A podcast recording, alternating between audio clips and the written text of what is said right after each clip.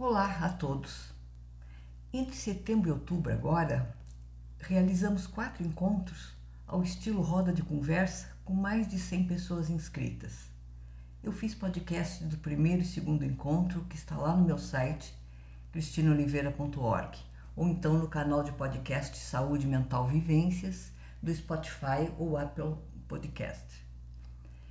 Depois que eu comecei a fazer o primeiro e segundo encontro, eu me dei conta que os interessados direto, diretos né, desse encontro já estavam inscritos e de alguma forma participando ou seguindo o que foi gravado. E é impossível abranger a riqueza desses encontros em um podcast. Eu optei por ler aqui o resumo da minha fala deste último dia, do qual eu fui uma das convidadas a falar. Vamos lá. Esse é um encontro de encerramento de um ciclo de conversa sobre saúde mental, onde refletimos sobre terminologias e construção de saberes. Tratamos sobre a construção coletiva dos cuidados e a participação social das pessoas com experiência vivida nos espaços acadêmicos.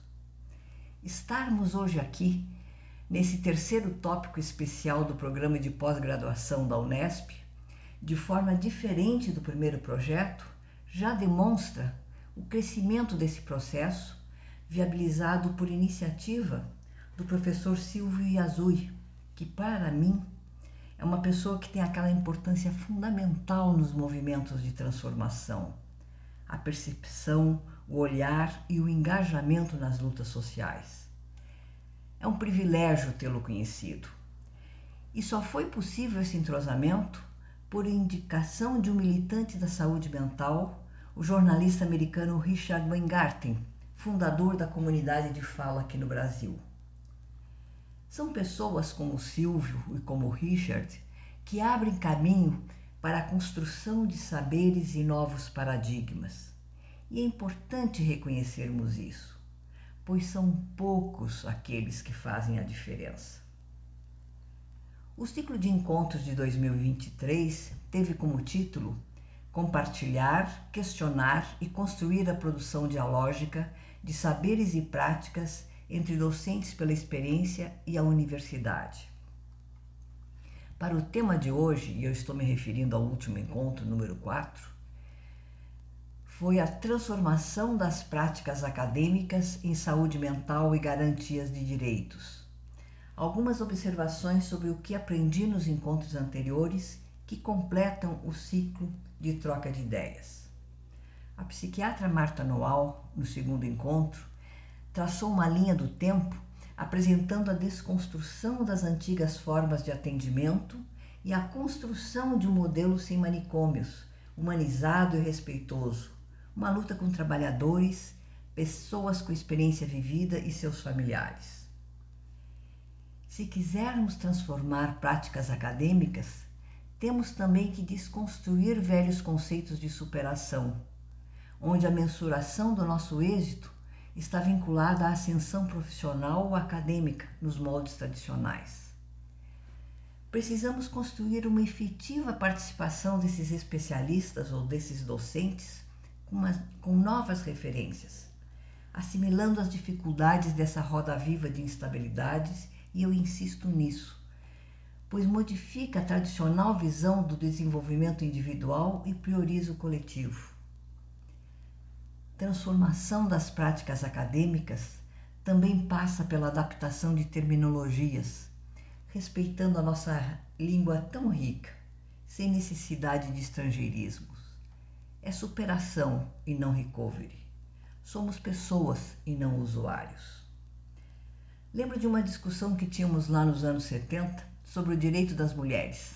A luta por igualdade muitas vezes levava a comportamentos confusos, como se precisássemos nos afirmar parecendo homens, fumando ou vestindo igualzinho a eles. Hoje pode até parecer bizarro, mas uma das minhas grandes conquistas em Porto Alegre foi chegar de mini saia, bonitona, em uma cafeteria de uma esquina lá do centro, na Rua da Praia, só para homens e exigir um café. E além disso, tomar o café sob os olhares escandalizados, protestos de vários, acender um cigarro e sair caminhando vitoriosa.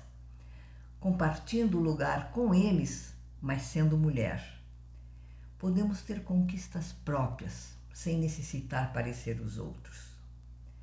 E hoje, no campo da saúde mental, essa transformação vai muito além da horizontalidade das relações ou do construir com, ou da premissa tão assertiva do nada sobre nós sem nós.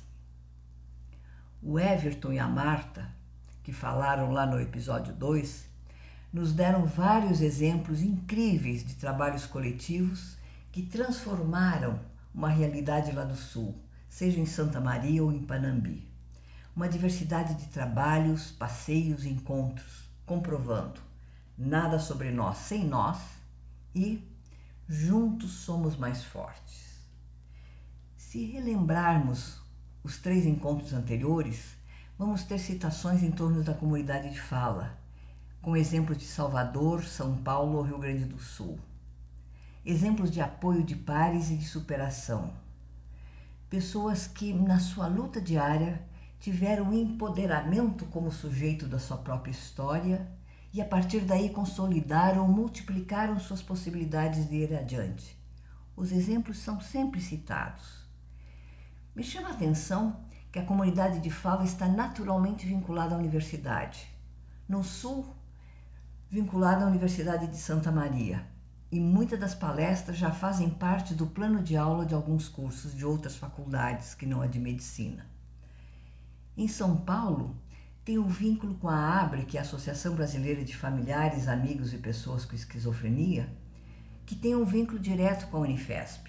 Em Salvador, assim como em Santa Maria, a supervisão cabe a profissionais da universidade.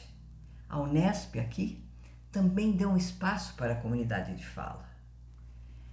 Chama a atenção que as histórias mais potentes de superação são contadas como êxitos individuais e que pessoas que já estavam em processo de superação ultrapassaram muito suas próprias expectativas a partir da experiência como palestrante da comunidade de fala. Quando se fala em transformação das práticas acadêmicas em saúde mental, eu visualizo esse entrosamento que, que há da universidade com a comunidade de fala, como algo que deveria deixar de ser localizado ou individualizado para ser algo reivindicado como vínculo de crescimento, não só individual, mas principalmente um crescimento coletivo. Eu citei o exemplo da comunidade de fala por estar bem presente aqui entre nós. Mas há experiências riquíssimas além dessa. O Laboratório de Inovação Latino-Americano de Práticas de Participação Social em Saúde é uma iniciativa promovida pela OPAS, que é a Organização Pan-Americana, e a OMS, que é a Organização Mundial de Saúde. E também pelo Conselho Nacional de Saúde aqui no Brasil, com parceria no Centro de Educação e Associamento Popular, Olha quantas organizações com uma iniciativa que procura identificar, sistematizar e dar visibilidade às experiências, como a comunidade fala, que foi uma das selecionadas desse laboratório. E quantas descobertas de experiências muito potentes de norte a sul do país, mas ainda desconhecidas. O Brasil é um país imenso, com iniciativas diversificadas e importantes na área de saúde mental. Iniciativas que estão isoladas, dispersas e sem contato ou troca de experiência. As universidades poderiam ser o elo dessa troca e crescimento coletivo, aquele guarda-chuva de ações tão necessárias e que, por sua estrutura, tem a capacidade de promover esse entrosamento das, das diversas experiências. Para mim, transformação das práticas acadêmicas em saúde mental tem esse significado. O alinhamento das diversas experiências empodera um movimento transformador das práticas em saúde mental. Eu tenho a convicção que a garantia dos nossos direitos passa exatamente pelas ações coletivas. Nada sobre nós sem nós. Juntos somos mais fortes. Acompanhe o meu trabalho lá no site cristinoliveira.org. E o meu até breve a todos.